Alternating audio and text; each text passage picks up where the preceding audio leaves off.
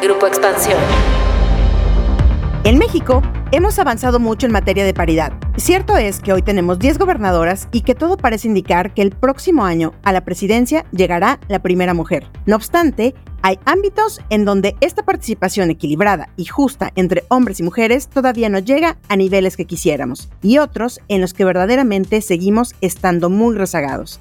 En política, los partidos todavía se resisten a postular en cinco gubernaturas a mujeres para lograr la paridad en las entidades, y nuestra presencia en los consejos de administración de las empresas todavía sigue siendo muy escasa. Pero, ¿cómo está este panorama en México? ¿Cuánto tiempo tardaremos en llegar a esta paridad? ¿Qué impulso hace falta para lograrlo? De esto vamos a platicar hoy en Política y otros datos. Política y otros datos. Segunda temporada. La vida pública a debate. Política y otros datos.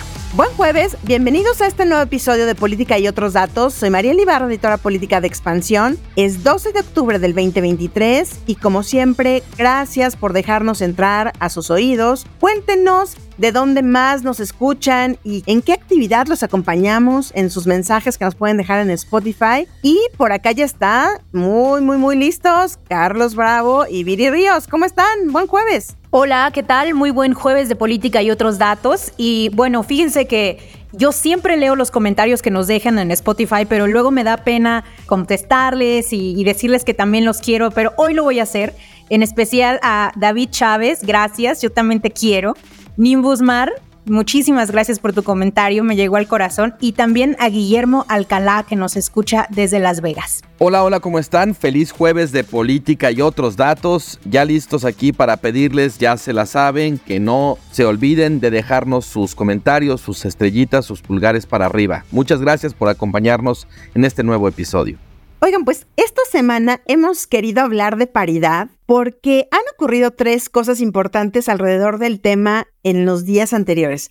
Lo primero es que nuevamente en el INE hubo un choque, o yo diría una unión entre la mayor parte de los partidos en contra de un proyecto para que en las candidaturas que se van a jugar el próximo año, estas nueve candidaturas estatales, pues los partidos pusieran al frente a cinco mujeres. Y pues no se pudo, se quedó congelado en el INE y bueno, pues vamos a ver qué pasa en ese sentido. El segundo, o lo segundo que ocurrió, fue que también hace unos días se dio a conocer que Claudia Goldin, una profesora de la Universidad de Harvard, ganó el Premio Nobel de Economía de este año por sus estudios sobre justamente la brecha de género en el empleo, en los salarios, las oportunidades y además por ser la tercera, digo, esto no lo ganó, sino que es significativo porque es la tercera mujer en obtener este galardón y la primera en hacerlo ella solita. Y esto, pues desde hace más de 50 años de que se entrega el Nobel. Justamente esto nos lleva a revisar un tercer punto, un tercer aspecto, y que es un reporte que también apenas hace unos días nos dio a conocer el IMCO sobre la paridad en puestos directivos y consejos de administración en las empresas del país y en donde desafortunadamente solo el 7% de estos consejos es presidido o son presididos por mujeres y pues eso nos pone en el tercer país con menos presencia de mujeres en los consejos, solo después de Estonia y Hungría. Pero Viri, a ver, sé que es un tema enorme, que tú lo has estudiado, que en tu libro tienes un capítulo sobre esto, pero a ver, ¿en dónde estamos parados o paradas, Viri? Bueno, son varios temas, Mariel, entonces déjame empezar con el tema de lo electoral, que fue muy interesante, porque como sabemos, el próximo año van a haber elecciones en nueve estados, serían Chiapas, Ciudad de México, Guanajuato, Jalisco, Morelos, Puebla, Tabasco, Veracruz y Yucatán. Y como sabemos también en la Constitución se habla de que los puestos en las elecciones pues se deben otorgar con un criterio de paridad o al menos digamos hay un criterio generalizado en nuestra Constitución en donde se establece que se debe buscar cierta paridad de género. Resulta que a los partidos y aquí sí a todos los partidos, PAN, PRI, PRD, Morena, Movimiento Ciudadano, creo que el único que se salvó fue el Partido Verde Ecologista, pero a todos los partidos les disgustó el que el INE propusiera que cinco de estas nueve candidaturas debían irse a mujeres. les disgustó tanto que pues básicamente decidieron cerrar la sesión, decidieron que se iba a tener que volver a discutir y bueno, estamos en un momento en el cual hay un impas, no sabemos qué vaya a suceder respecto a estas críticas, los partidos dicen que la paridad no se vale porque atenta contra la organización partidista, que ellos deberían de decidir. Dice que quien debe reglamentar esto son los congresos locales y que como solamente lo han hecho tres estados y no lo ha hecho el resto, pues que el INE no debería meterse, que solamente deberían existir las reglas que existen en esos tres estados. Y también, pues incluso hay quien dice que la paridad no puede convertirse en una acción afirmativa. Entonces, pues estamos viendo a los partidos políticos rechinar porque en papel les encanta la paridad, en papel hablan de que todos son feministas y de que les encanta mantener una igualdad hacia las mujeres, pero en la realidad ya no les gusta lo que eso significa. Así es, Carlos, y como que esta película ya la habíamos visto, ¿no? Esta película del INE, estos forcejeos, estos evitar que esto suceda, ya lo habíamos visto en elecciones pasadas y en donde afortunadamente se nos dio la razón a las mujeres. Mira, sí, pero yo creo que es muy interesante la discusión. No es una cosa como del INE contra los partidos. Hubo esta propuesta de que de las nueve gubernaturas en disputa, los partidos tenían que nombrar a, mujeres como candidatas en cinco y en cuatro a hombres. Fue una propuesta que impulsaron sobre todo las consejeras Zavala, Humphrey y Rabel, pero también hubo otros consejeros, como por ejemplo el consejero Espadas o el consejero Castillo, que no estuvieron de acuerdo.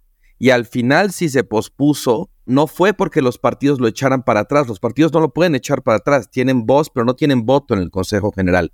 Fue porque los consejeros no pudieron ponerse de acuerdo y bueno, pues los partidos sí ejercieron claramente la voz, como bien decía Viri, y estuvieron en contra Ahora, yo creo que es una discusión interesante porque hay muchos principios, muchos precedentes que se han ido acumulando a lo largo del tiempo en materia de paridad de género. Hay incluso una serie de criterios, la paridad horizontal, la paridad vertical, que van complicando de alguna manera a los partidos la posibilidad de pues simplemente designar a quienes ellos quieran.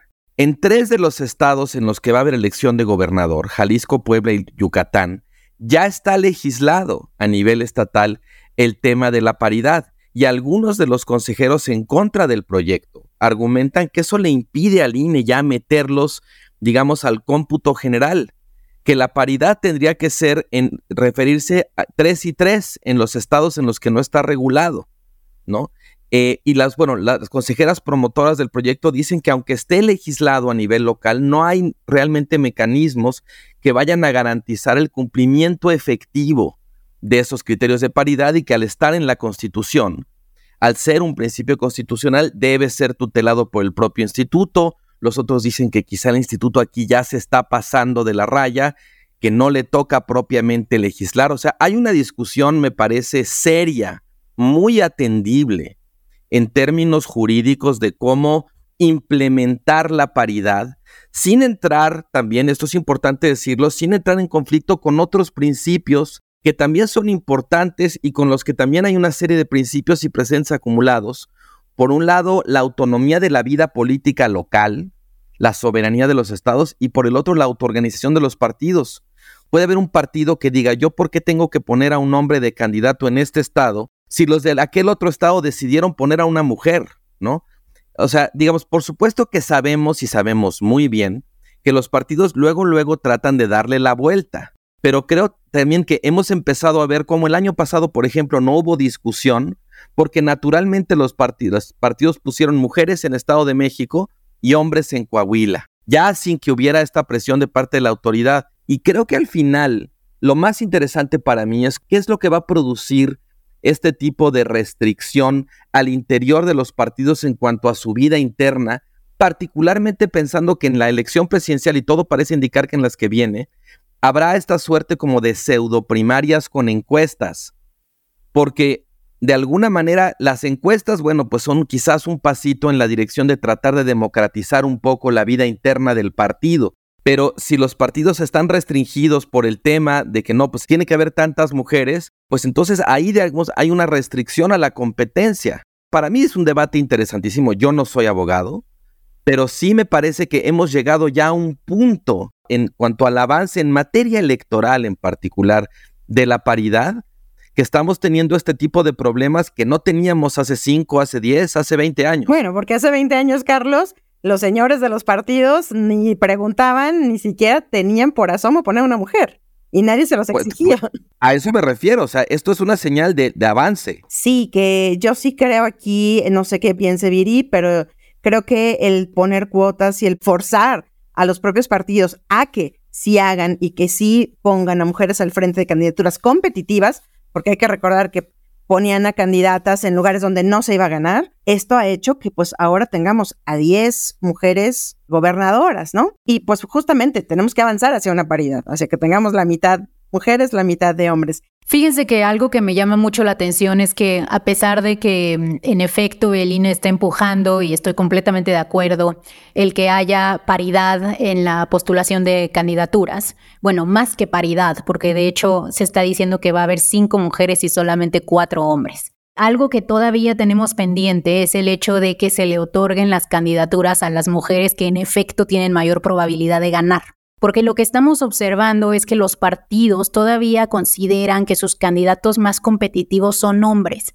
A mí me llama mucho la atención que, por ejemplo, en las tres gubernaturas en las que sabemos que va a haber más competencia, que estamos esperando que sea Yucatán, la Ciudad de México y Puebla, en esas tres, ambos partidos o ambas facciones, tanto el PRI-PAN como Morena, tienen a candidatos hombres y ahí no piensan poner a candidatas mujeres. Por ejemplo, en Puebla Morena quiere poner a Alejandro Armentamier y el PRIPAN quiere poner a Eduardo Rivera, quien es el alcalde de Puebla.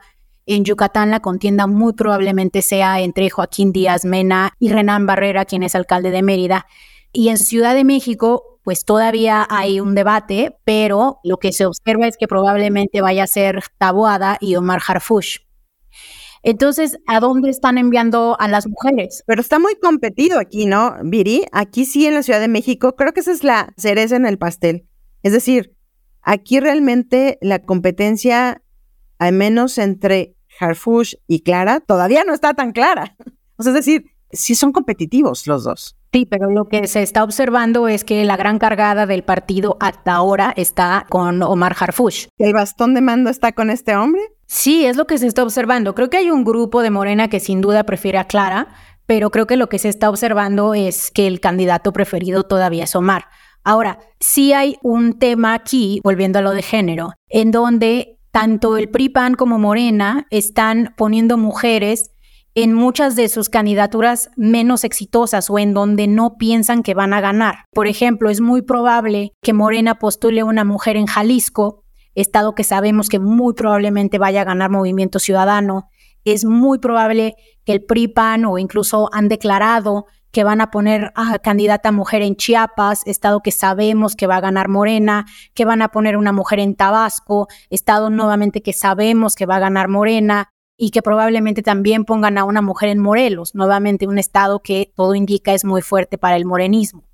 Entonces todavía pues nos queda ajustar esa tuerca, Mariel, de no nada más que sean candidatas, sino lograr que al forjar a estas mujeres en la vida política de los partidos, pues realmente se les conciba como personas competitivas y se les ponga al frente de gubernaturas que verdaderamente tienen capacidad de ganar. Sí, desde luego, pero yo creo que aquí hay, un par de cosas importantes también que precisar.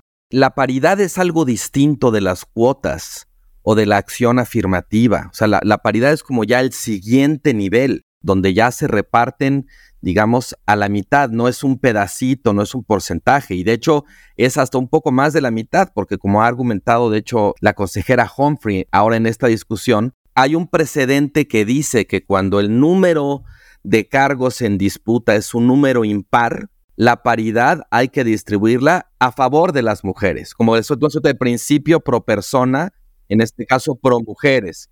Por eso proponen cinco y cuatro. Ahora, también yo creo que hay muchos tipos de paridad. Aquí se está proponiendo una paridad horizontal entre gubernaturas, pero por ejemplo también hay otro criterio de paridad al que de hecho está tratando de apelar Morena, que es la paridad a través del tiempo. Morena dice, yo he postulado un montón de mujeres ¿por qué no me las estás tomando en cuenta? Y, bueno, este proyecto dice, no, es que es cada vez, ¿no? No, no te vamos a estar como cargando el saldo a, a, favor del anterior y ahora más hombres. Bueno, y también hay otro criterio que es importante, que es lo que mencionaba un poco Viri, que es el criterio que se ha ido acumulando respecto al bloque de competitividad. Y a lo que se refiere eso es a que no, no más se trata de que postules igual número de hombres que de mujeres, sino que en los lugares donde eres competitivo postules también mujeres, ¿no? O sea, digamos, de cuando el infame fenómeno de las Juanitas a la actualidad, justamente se han ido creando principios y jurisprudencia para irle cerrando los espacios que los partidos trataban de encontrar para darle la vuelta.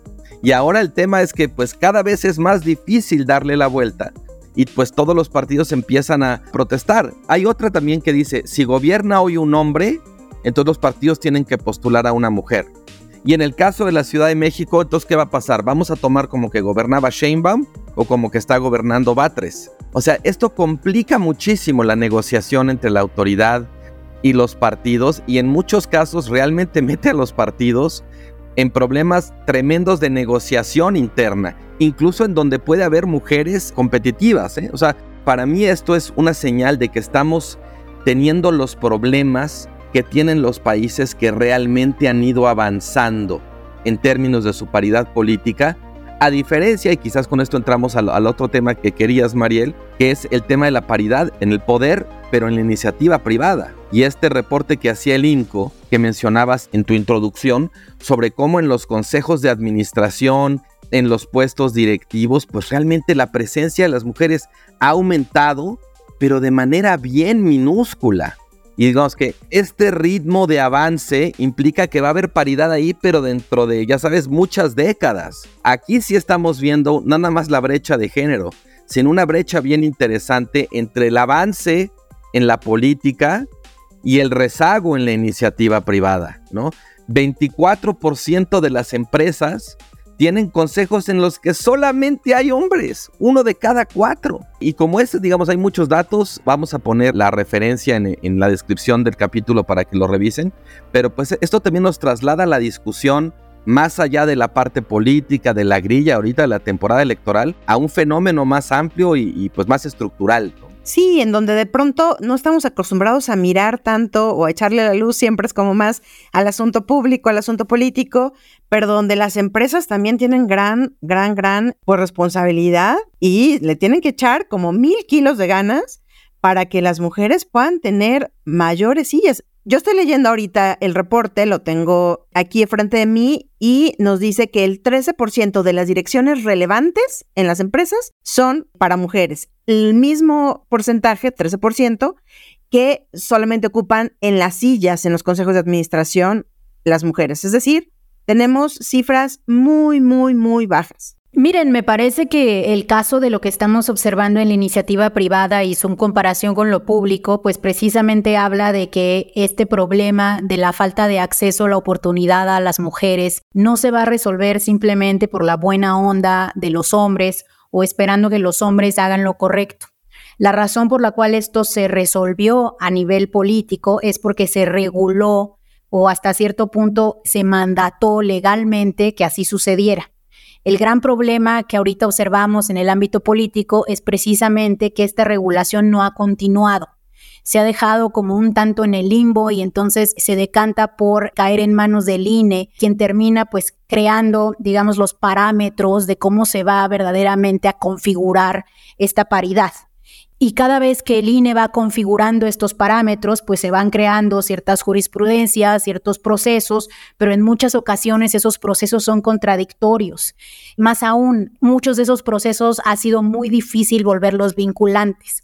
Entonces, ¿esto qué nos enseña? Bueno, nos enseña que uno, a nivel político, si es muy importante que se avance en la regulación. Esto es algo que debe caer en manos de los estados, no debe seguirse, digamos, dejando solamente en manos del INE, sino que debe quedar ya plasmado en leyes locales de forma que sea muy claro y que no se preste a que existan jurisprudencias contradictorias entre sí y por otro lado que sí debemos transitar a tener un mecanismo, a lo mejor no obligatorio, pero sí mucho más vinculante, que presione a las empresas para que pues estas también se muevan en otorgarle muchos mayores puestos de mando a las mujeres. Justo en el 2017 recuerdo una iniciativa que por supuesto está más que congelada de la senadora Cristina Díaz donde justo proponía aumentar el número de mujeres en los consejos de administración y lo recuerdo perfecto porque estuvo haciendo muchísimo cabildeo con pues con las grandes empresas para que se impulsara.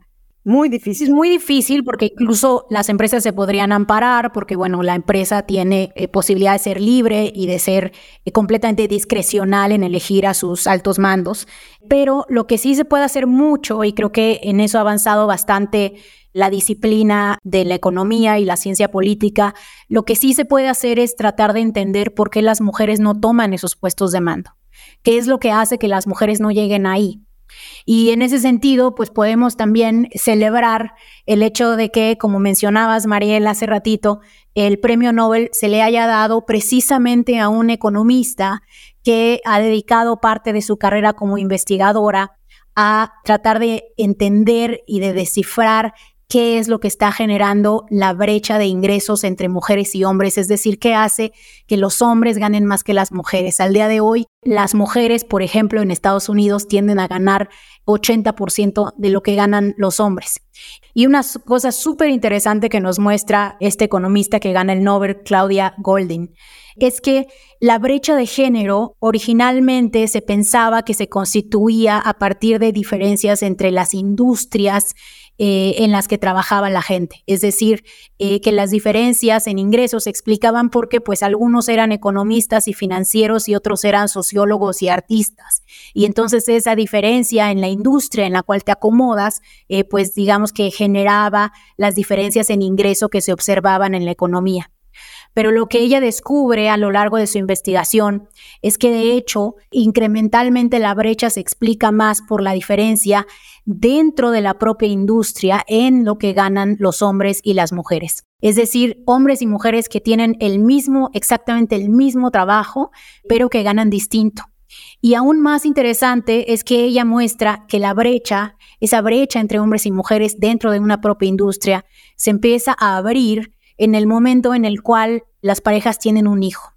Porque hay una penalidad en el mercado laboral a ser madre que no existe en el mercado laboral a ser padre. Entonces, al año, a los dos años de haber tenido un hijo, eh, las madres típicamente ya sea empiezan a eh, trabajar menos tiempo o empiezan a tener que tomar decisiones dentro de su propia carrera política que las llevan a ganar menos, y no así los hombres.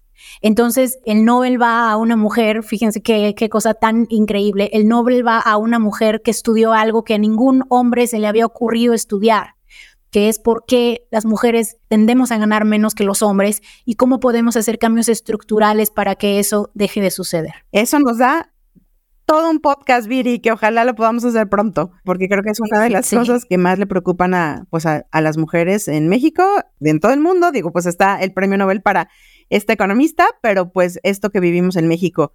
Hay otra, otra investigación de, de Golding también interesantísima que tiene que ver con la importancia que terminó teniendo la píldora anticonceptiva en la incorporación de las mujeres al mercado laboral y cómo esa decisión de poder tomar la píldora y tener control sobre el momento de su vida laboral en el que tenían hijos, también hizo una tremenda diferencia en la participación económica de las mujeres. A mí me llama mucho la atención este dato que decías, Mariel, sobre, bueno, pues sí, que es apenas la tercera mujer en obtener el premio Nobel y además las otras dos fueron Eleonor Ostrom en 2009 y Esther Duflo en 2020. O sea, las tres lo han ganado en los últimos años, porque me parece también que esto refleja cierto movimiento dentro de la economía como disciplina, como ciencia social, donde empieza a cobrar mucha fuerza también lo que se llama la economía heterodoxa, Este es un premio que le dan a Claudia Golding no por un modelo económico, por ejemplo, el del año pasado sobre las corridas bancarias, sino sobre un trabajo de investigación empírica, en muchos sentidos historia económica, que en ese sentido se parece también al de Duflo, que se lo dieron por su trabajo sobre cómo combatir la pobreza. Y de alguna manera estos son señales quizás de que Angus Deaton, otro economista también Nobel, tiene razón sobre la necesidad de que la economía se mueva como disciplina más para ocuparse, digamos, de problemas de bienestar, de desigualdad y quizás un poco menos sobre la eficiencia de los mercados. Yo creo que ha sido recibido, pocas veces he visto un Nobel que todo el mundo aplauda de esta manera tan bien recibido. Y bueno, pues siempre es, siempre es una señal sobre hacia dónde se está moviendo la disciplina y en este caso creo que es una señal muy positiva. Sí, eh, le debemos dar muchísimas gracias a esta economista por echar luz a un tema, porque además, ¿cuándo lo hizo? Estamos hablando que lo hizo hace mucho, no es una moda que ella haya puesto. Son estudios de hace 30, 40 años en los que ella está metida y que pues evidentemente en este momento tiene muchísima relevancia.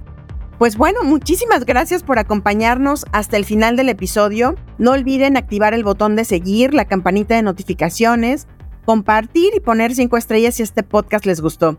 Recuerden dejarnos sus comentarios y críticas en esta nueva sección de Spotify. Los leemos, les agradecemos toda la retroalimentación. También díganos qué les gustaría, qué tema les gustaría que tocáramos. Y pues también recuerden que nos pueden dejar lo mismo en arroba expansión política, arroba Carlos Bravo arroba Virillón Bajo Ríos y arroba Mariel Ibarra. Este podcast fue producido por Leo Luna. Cuídense mucho, nos escuchamos en el próximo episodio. Bye bye. Toda la información, detalles y seguimiento de los personajes políticos de México y el mundo en política.expansión.mx. Me enteré en expansión. Política y otros datos es un podcast de expansión. It is Ryan here and I have a question for you. What do you do when you win? Like are you a fist pumper? A woohooer, a hand clapper, a high fiver. I kind of like the high five, but if you want to hone in on those winning moves, check out Chumba Casino. At ChumbaCasino.com, choose from hundreds of social casino style games for your chance to redeem serious cash prizes. There are new game releases weekly, plus free daily bonuses. So don't wait. Start having the most fun ever at ChumbaCasino.com. No purchase necessary. VGW. Void were prohibited by law. See terms and conditions. 18 plus.